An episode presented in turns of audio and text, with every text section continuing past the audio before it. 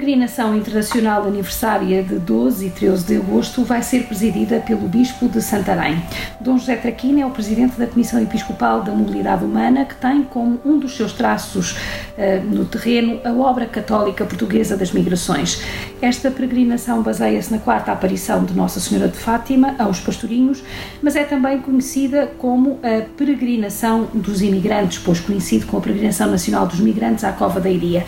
Por isso é também um momento oportuno para chamar a atenção para o drama humanitário dos refugiados, esse verdadeiro exército de pobres, como já lhe chamou o cardeal do António Marto. Muito obrigada, Sr. Dom José Traquina, por ter aceitado estar connosco neste podcast de Fátima no século XXI, que pretende olhar este drama dos refugiados, dos migrantes, a partir de Fátima e ver como é que a mensagem de Fátima pode ser uma chave de leitura para, não direi a resolução, mas para a mitigação deste problema. E começaria justamente por aqui, para a celebração do centésimo sexto Dia Mundial do Refugiado e do Migrante, que se celebra a 27 de setembro, o Papa Francisco escolheu o tema Forçados como Jesus Cristo a fugir, procurando novamente encorajar o mundo a acolher, proteger, promover e integrar as pessoas deslocadas internamente, principalmente porque são as mais afetadas e esquecidas nesta época da pandemia.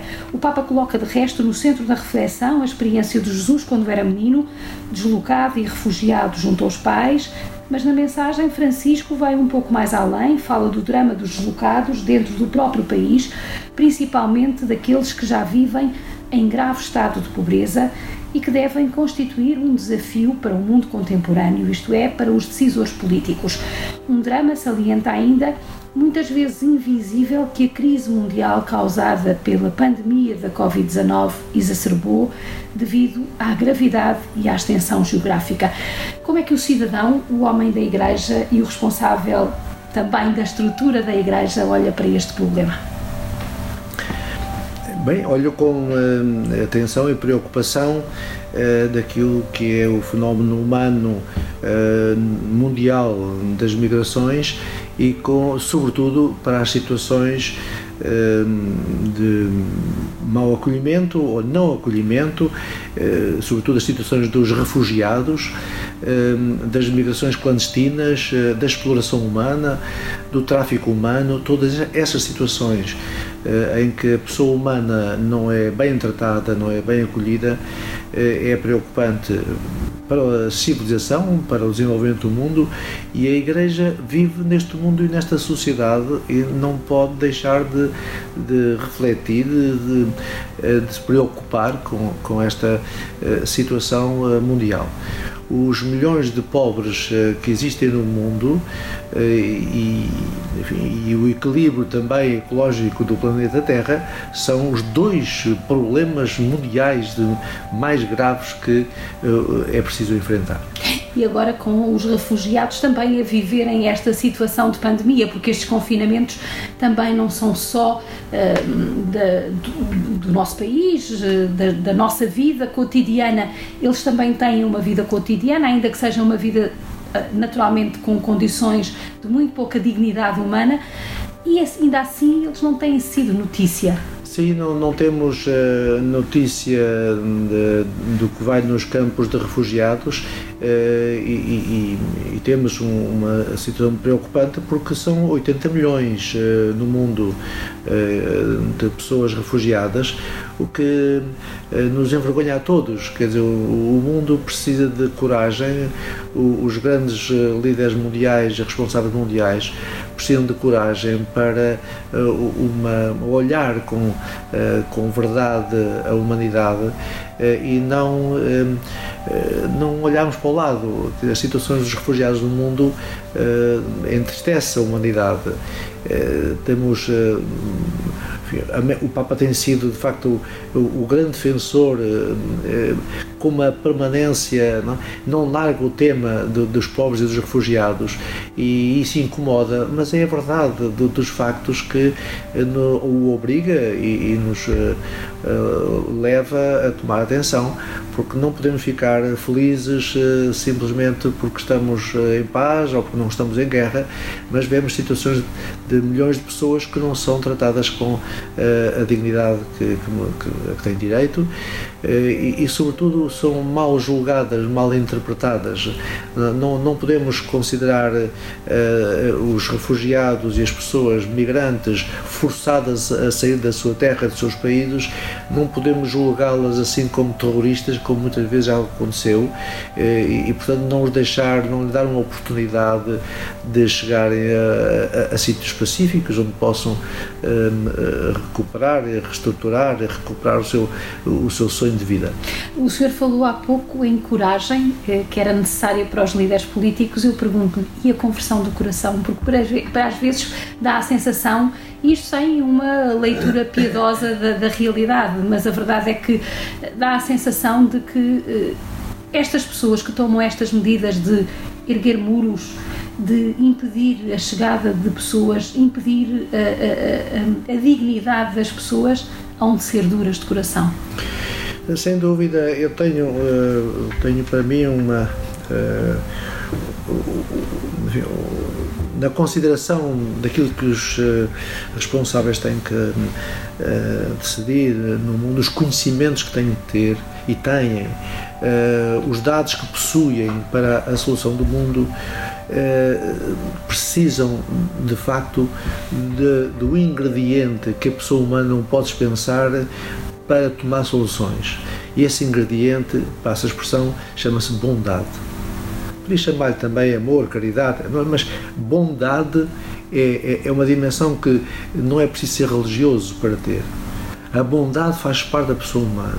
Se a pessoa humana tem muitos conhecimentos, sabe tudo acerca de tudo, sabe, mas com esses conhecimentos ele decide guerras onde mata milhões de pessoas ou decide uh, uh, negócios que desumaniza, escraviza muita gente.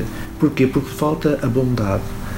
A bondade deve estar presente nos homens de negócios, a bondade tem que estar presente nos homens da diplomacia, tem que estar presente no, no comércio internacional. A bondade tem que existir, porque se a pessoa humana não for o centro e a razão de ser de toda a atividade humana, então o que é que estamos a fazer, não é? E, portanto, não pode a, Igreja deixar de chamar a atenção para a pessoa humana eh, e o bem comum de todas as pessoas para uma nova fase da humanidade. Se nós queremos que esta pandemia seja, e queremos que a pandemia, pela sua eh, globalização, eh, nos leve a um mundo novo, desejável, ele não pode ser eh, sem, essa, sem as pessoas todas, não é? Estamos todos no mesmo barco, como disse o Papa. Mas não estamos nem para a comunicação social, é curioso, porque eh, estas pessoas estão absolutamente invisíveis. Aquilo que o, que o Papa fala, não é? Parece que os muros uh, impedem a visibilidade desta gente. Sim, eu, neste aspecto, penso que esta, este momento, a pandemia que, que está, em que estamos, é, é uma oportunidade também para a nossa própria conversão em relação a isto. Porque uma coisa é conversar sobre o assunto, refletir sobre o assunto. A outra é também nós colocarmos ao lado da situação, criarmos alguma aproximação. E o Papa chama a atenção para isso, que é pormos a, pormos a par das situações, eh, não, não, temos medo de, de, sermos próximos de situações de dificuldade e colaborarmos eventualmente em alguma, em alguma solução que seja necessária. Portugal tem feito pouco nesta matéria? Tem feito alguma coisa, tem, eh, temos um, um serviço eh, que tem funcionado muito bem, com muita, com muita atenção, com muito, diria mesmo com, com muito profissionalismo, com muita sensibilidade ao problema. Um, plataforma de refúgio para os, refugiados eh, e, portanto, as pessoas que têm sido acolhidas em Portugal, as coisas têm sido eh, bem, têm sido relativamente bem. Poderia ser mais. Portugal não é dos países mais escolhidos, eh, mais atrativos para os os refugiados e para os migrantes, mas também estou convencido, e, e nisso já foram, já foram dados sinais e que me parece justos, é que os portugueses, os portugueses na sua maior parte, são acolhedores neste sentido quando chega um estrangeiro, até podem não falar a sua língua, mas percebem que a pessoa vem por bem, de facto, e facilmente é acolhida. Nós temos experiência neste momento de pessoas estrangeiras que vieram para Portugal e que optaram por viver em aldeias e as pessoas nas aldeias não falam a língua daquelas pessoas, mas ao fim de umas semanas percebem o que aquelas pessoas estão ali a fazer. Uhum. E quando se dão conta disso, começa a, haver, começa a haver alguma convivência e, passado um tempo, é absolutamente pacífico o relacionamento com aquelas pessoas. Ou seja, depois do acolhimento é fácil a é, integração. É fácil a integração. Uh, nesse aspecto, os portugueses têm, têm, têm mostrado a facilidade e, portanto, uh, aquilo que se tem discutido de uh, racismo, a xenofobia, não, não me parece que isso seja do comum dos portugueses, não é? Não, nós não, não, a maior parte dos portugueses não vive isso, não vive essa dimensão. O medo não pode alavancar, não pode acicatar esses mas, sentimentos menos, o, o medo, menos nobres, digamos assim. É, o medo do outro. Sim, mas esse, é esse medo foi também pulverizado. Isto é, são pessoas que uh, têm essa forma de pensar e como tal, uh, como tal uh, elaboram determinados raciocínios e, e lançam, eh, lançam para, para, o, eh, para o grande público pareceres que não correspondem, não correspondem à verdade. Certas leituras, por exemplo, acerca dos serviços humanitários de salvação de pessoas no Mediterrâneo, por exemplo, aquilo que, de injusto que já se disse acerca das, das ONGs que trabalham na salvação de pessoas. Criminalização até? Sim, quer dizer, é de uma injustiça essa, essa, esse olhar sobre as ONGs que estão a trabalhar, que não, não é aceitável. Não é? Portanto, salvar pessoas, seja qual for a situação, salvar pessoas que estão, estão a morrer. É, é, são, é, em três anos, mais de 6 mil pessoas que já morreram no Mediterrâneo. Vão chamar, vai chamar-se criminosa estas, estas pessoas todas? Vai chamar-se criminosa às ONGs que estão a tentar salvar pessoas? Não é, não é, não é possível, não, não é aceitável. Ao colocarmos diante da necessidade da conversão, a mensagem de Fátima é, portanto, uma interpelação também a crentes e a não crentes na tal dimensão da bondade que acabámos de falar. E por isso também os políticos, neste caso em concreto, continuam a fazer pouco para garantir a dignidade. Mas há uma outra vertente da mensagem de Fátima que é muito importante, que é a esperança. Um, sobretudo para os que procuram um sinal de Deus. Por fim, o bem há de triunfar, eh, dizia uh, Nossa Senhora aqui, uh, a Lúcia. Acredita piamente e firmemente que este drama, este pesadelo que nós estamos a viver, por um lado a pandemia, por outro lado a pandemia que terá repercussões nos mais fracos, nos mais excluídos, naqueles que têm mais necessidades. Também uh, há de haver solução para eles e esperança. Sim, há um aspecto que queria começar, posso começar por aqui, que é um aspecto da mensagem de Fátima, que é a oração. A oração é indispensável na pessoa, é na pedagogia de Nossa Senhora em relação aos pastorinhos, é indispensável para cultivar aquela atenção à humanidade, dizer, atenção a Deus, mas essa atenção a Deus vai para a humanidade. E o que é notável nos pastorinhos de Fátima é a sua a maturidade descobrida antes de tempo, antes de, não, não chegam a adultos e quando como crianças já estão a rezar pela paz no mundo, pela conversão dos homens. E fazem isso como um mandato de Nossa Senhora, mas fazem isso como, como qualquer coisa de bem, de um bem que está a fazer. Portanto, rezar não é apenas rezar pela salvação das almas eh, depois de falecerem, mas é rezar pela paz deste mundo em que estamos a viver. E, e portanto, eh, tem aqui uma dimensão eh, de, de justiça de, em relação à humanidade. E, e, por isso a oração é muito justa, porque está ao serviço dessa, desse bem, está ao, ao serviço dessa paz mundial. E, e Nossa Senhora pede isso com fidelidade pede com fidelidade essa, essa oração uh, aos pastorinhos. Portanto, essa dimensão é importante uh, nessa fidelidade e tem. Tem uma, uma, uma proposta, tem uma dimensão de esperança que apontou, que é a do coração de Maria. Mas essa, esse coração de Maria que, que, que por fim triunfará, o que é? é, corresponde àqueles novos céus e nova terra prometidos na, na, no Apocalipse. Quer dizer, é, é, que se a pessoa fizer um percurso com verdade é, em que a sua relação com Deus e a sua consideração pelos seus semelhantes é bem feito, está bem a pessoa vai encontrar uma terra e a sua terra, o seu coração vai se modificar. A consideração pela vontade de Deus e a consideração e o respeito pelos nossos semelhantes leva a que o meu coração se transforme. E a oração leva a isso. E por isso Nossa Senhora é pedagógica, é pedagoga em relação ao pedido de oração que faz os pastorinhos, porque os leva a, a, a converterem-se, não é? E nós percebemos que, fazendo um exercício semelhante, nós próprios também eh, percebemos que eh, nos convertemos um pouco mais, eh, atendendo à vontade de Deus, e, descobrimos que o coração de Maria se vai revelando, vai triunfando, porque descobre-se em nós mesmos, não é? O coração de Maria encontra-se dentro de nós vai acontecendo luz uh, em relação ao passado. Eu deixo de ser indiferente em relação. Interesso-me por situações que não me interessava, interesso, ganho um novo interesse pelas coisas, ganho um novo interesse pela vontade de Deus, rezo com mais entusiasmo, tenho uma alegria espiritual uh, que não desaparece e que continua. Portanto, há aqui uma descoberta de facto que vem do céu, mas que é, é, é muito humana. Sim, eh, aliás, a história está cheia de relatos e de testemunhos. Basta lembrarmos, por exemplo, quando foi no Holocausto, o Etty Elisum, como é que ela reagia à maldade, eh, eh, à maldade humana.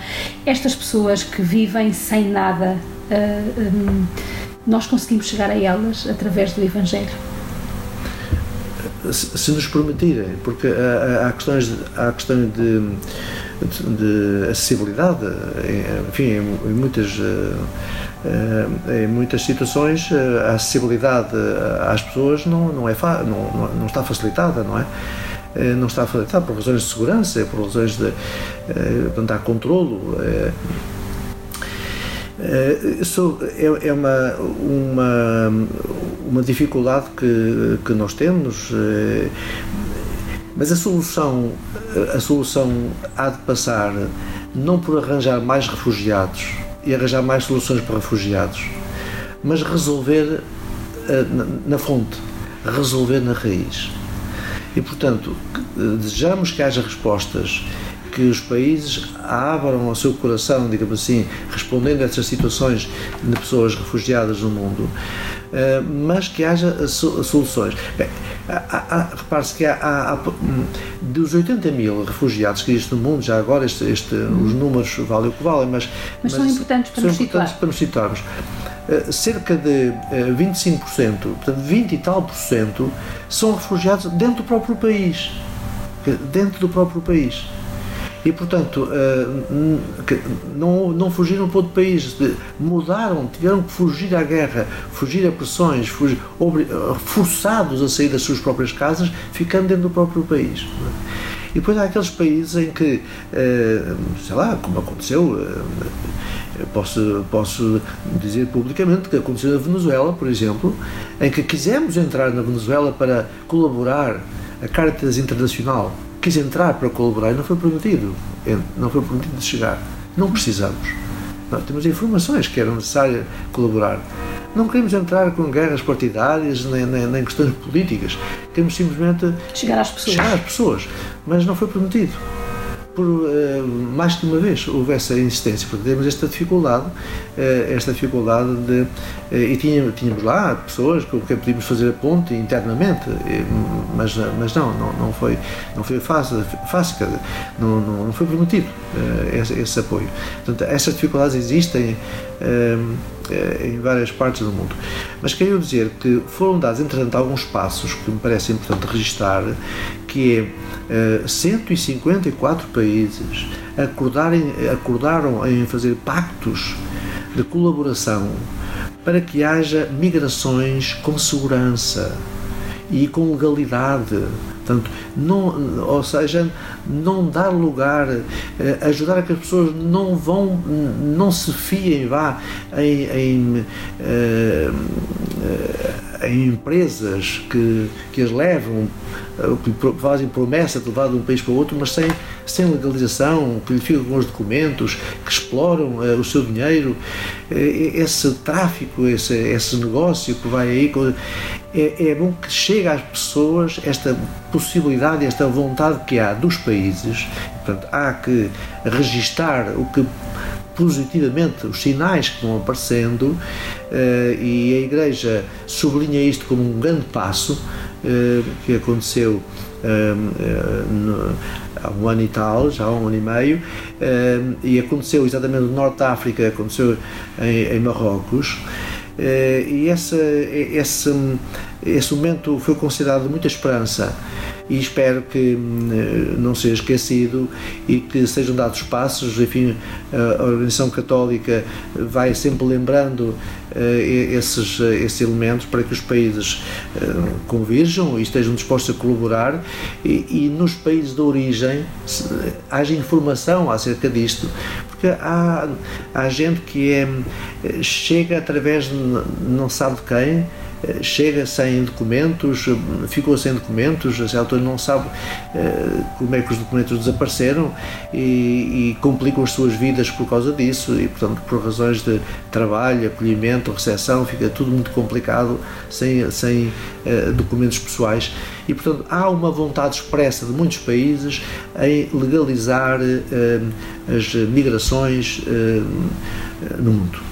Só para encerrarmos este capítulo dos migrantes, nesta primeira fase da nossa conversa, eh, Portugal, como é que está nesse, nesse capítulo? Nós temos muita, nós temos muita imigração um, eh, ao nível laboral, de, de, pessoas que ainda procuram sazonalmente Portugal para, uh, para vir trabalhar uh, nas vindimas, para vir trabalhar na azeitona, sobretudo nas, na, nas dioceses alentejanas, onde esta situação ainda acontece muito, com muita frequência. Eh, a Igreja certamente também tem um papel e tem uma palavra a dizer sobre isto, eh, como é que está a ser feito o acompanhamento destas pessoas no terreno, independentemente delas serem cristãs ou não. Uh, obviamente. Bem, o testemunho mais, digamos, mais notável, maior que, que eu posso registrar e partilhar foi o que eu ouvi da Caritas Diocesana de Beja porque uh, no Baixo Alentejo a Carta Diocesana uh, não só uh, se preocupou em, em, em dar de, de, alimentos, dar apoio a quem procurava, mas foi percebendo do número de estrangeiros que vivia no Baixo Alentejo e, e certa altura não tem ninguém, quer dizer, com necessidade de quem os apoie, quem os defenda, de quem, de quem uh, lhes uh, seja fiel na, no fim, na, uh, E tem havido muitas irregularidades. Tem, tem surgido e tem havido até os serviços estrangeiros e fronteiras têm feito uma, um trabalho de atenção a esses fenómenos, têm feito mesmo alguns, algumas pesquisas e alguns trabalhos eh, e, e, portanto, têm encontrado situações de, eh, de ilegalidade, eh, mas, claro, os, os empresários precisam de gente para trabalhar nos campos. E, e, portanto surgem ofertas, a possibilidade de virem estrangeiros, vão recrutar esses, esses estrangeiros. E, naturalmente, os, os ordenados são pagos a empresas que, que recrutam esses estrangeiros e é aqui que, que, reside, o problema. que reside o problema. Portanto, uh, queremos uma imigração uh, um, credível, uh, oficial, uma, queremos respeitabilidade com os direitos de cada pessoa e não exploração humana no nosso país, claro. Estamos à conversa com Dom José Traquina, bispo titular da Diocese de Santarém, natural de Alcobaça, 66 anos, mestre em Teologia Pastoral pela Universidade Católica Portuguesa em Lisboa. Esteve vários anos ligados à preparação dos candidatos ao sacerdócio, tendo feito parte da equipa formadora do Seminário de Almada e do Pré-Seminário de Lisboa tem como lema episcopal Alegrai-vos sempre no Senhor. Esta confiança cristã, Senhor Dom José, que marcou os pastorinhos também de forma tão evidente quando responderam ao convite de Nossa Senhora, é uma espécie de salvo-conduto que não direi que resolva tudo para nós que temos de fazer a nossa parte, mas que nos ajuda a estar bem com a vida. Eh, sim, há uma, uma responsabilidade da nossa parte que é de não nos eh, refugiarmos na indiferença, mas deixarmos incomodar com aquilo que é preciso fazer, com, com aquilo que é, podemos não ter a resposta necessária, podemos não, conseguir, mas, mas interessar-nos pelas situações, apoiando pessoas que estão no terreno, escutando, escutando mesmo. E às vezes existem situações de, também de alguma proximidade que podemos uh, prestar atenção e podemos acompanhar. Uh, podemos levar isto também para a função da oração, juntar, uh, interessarmos-nos também a nível espiritual e é também a esse nível que depois nos interessamos, de certo modo, também no, no, no terreno. mas há, há aqui uma há aqui um testemunho de muitos cristãos, e queria salientar isso, cristãos leigos, que estão aí no país fora, numa, num testemunho notável, discreto, que não vem muitas vezes publicitado, que não é, não é conhecido, mas são centenas, muitas centenas de pessoas voluntárias que estão a resolver problemas concretos de pessoas e às vezes muito discretamente, porque as pessoas também têm, não querem ver a sua vida exposta, mas é, é muito bonito verificar e saber que eh, fazem, resolvem, não querem saber comentários, nem, nem elogios, nem vir na comunicação, mas resolvem. Este fenómeno da proximidade é, é, é, é, belo, é, muito bonito verificar que as pessoas veem que há um problema e vão ao encontro. Sabem, há aldeias onde as pessoas detectam que há ali uma família que está a passar mal e vão discretamente resolver aquele caso sem barulho. Vão, vão ao encontro daquele problema e vão responder àquele problema e ajudar aquela família a ter solução e para que esteja bem. Isto acontece, acontece. Os santos ao pé da porta. Os santos ao pé da porta. Portanto, esta dimensão de vizinhança, esta ação, este olhar na proximidade, eh, este, o vizinho, dizer, o, o, isto é, é, é, importante. Muitos problemas eh, serão resolvidos se na vizinhança, na proximidade, verificarmos que há alguém que está mal. Então vamos à procura, vamos encontrar uh, em comunidade, em grupo, uma solução para eh, ajudarmos aquela, aquela pessoa, aquela, aquela família, aquela situação. E, e, e muitas dos. Tem, está a acontecer permanentemente em muitas partes das nossas comunidades, do nosso mundo, respostas, e aqui são respostas, não, não, não, se obriga, não se pede a ninguém que, que reze entre. Não é? Precisam, não, pessoas, são, são pessoas que precisam de apoio e, e é dado. Eu quero sublinhar que muitos cristãos estão neste, neste campo, nesta área social, e são para mim um testemunho eh, e uma, um testemunho e uma motivação muito grande que, que me torna também um, ehm, feliz por saber que isto, que isto acontece e verdadeiramente a glória de Deus acontece no bem que, se, que dessas pessoas que uh, reconhecem uh, e naturalmente se tiverem fé agradecem uh, a forma também discreta e o apoio que é dado a essas pessoas. Não pretendemos exercer esses momentos, não, não quero os cristãos fazer isso para, para manter as situações sociais de, de dependência. Uh, aliás, tem havido muitas situações, muitas, em que as próprias pessoas receptivas do bem feito, ao fim de semanas, meses dessa ajuda, chegam a um ponto em que delas próprias dizem: Olha, agradecemos muito e a partir de agora já não preciso podem ajudar outras pessoas. Isto é, é, é notável, é belo e a forma como isto acontece, eh, e, e ainda bem que, que, assim é.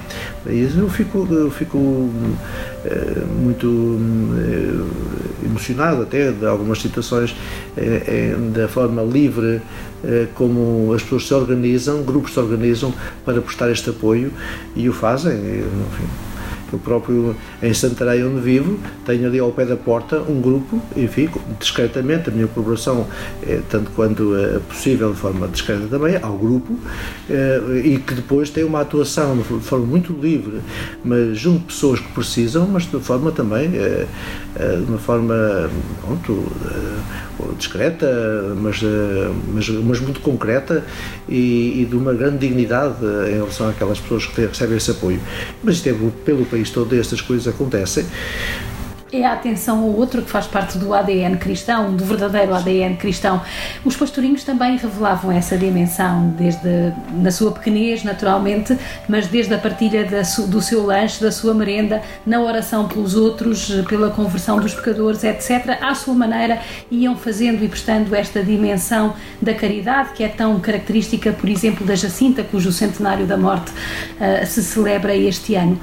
Aqui em Fátima, nós este ano temos como lema uh, uh, dar graças por viver em Deus, que é no fundo sermos todos os dias convidados também a este caminho de santidade. Por aqui passou alguém que fez o bem. Uh, que papel é que está reservado ao Santuário, Sr. Dom José, neste, uh, neste ambiente tão hostil, uh, em que a mensagem de Fátima revela uma vez mais a sua atualidade? O Santuário de Fátima é, é, é, um, é um espaço, é ao mesmo tempo um tempo, em que somos acolhidos, mas somos acolhidos, acolhidos com uma mensagem, com uma história e somos acolhidos, eh, pode ser até numa, numa multidão de gente, mas tem uma dimensão sempre também muito pessoal. O Santuário de Fátima eh, está associado também à confidencialidade de cada pessoa. Chegamos e, e a imagem da Nossa Senhora tem, eh, olhando para ela, rezando para ela, nós retomamos aquilo que se passou com ela com os pastorinhos e retomamos também a nossa própria história aquilo que ela diz aos pastorinhos e o que nos diz a nós. Ela conhecia bem os pastorinhos e conhece-nos bem a nós. Portanto, há aqui uma confidencialidade. E nesta confidencialidade eh, nós dispensamos aquilo que. Bem, as pessoas podem pensar o que quiserem, mas cada pessoa tem aqui um segredo ligado aqui à Nossa Senhora do Santuário. Cada pessoa tem o seu segredo. E, portanto, eh, não interessa, há um segredo, e o segredo de Fátima é o segredo que cada pessoa tem para com, para com Nossa Senhora. E, portanto, é um grande sinal de bem que Deus deu a, a, ao mundo e aos portugueses e aos cristãos e ao mundo esta, eh, enfim, este sinal de, através de Nossa Senhora aos pastorinhos, porque constitui na continuidade constitui um sinal continuado nós vimos o Santuário de Fátima e já não acreditamos apenas porque eles acreditaram, como aconteceu com a Samaritana, mas os outros samaritanos também, também passaram a acreditar em Jesus porque se encontraram com ele, e nós também. Nós, nós acreditamos já não apenas por aquilo que aconteceu com os pastorinhos, mas porque nós próprios confirmamos que existe uma intimidade possível neste encontro no santuário. Há uma dimensão, de facto, com algo de sagrado uh, no sentido mais profundo da pessoa humana.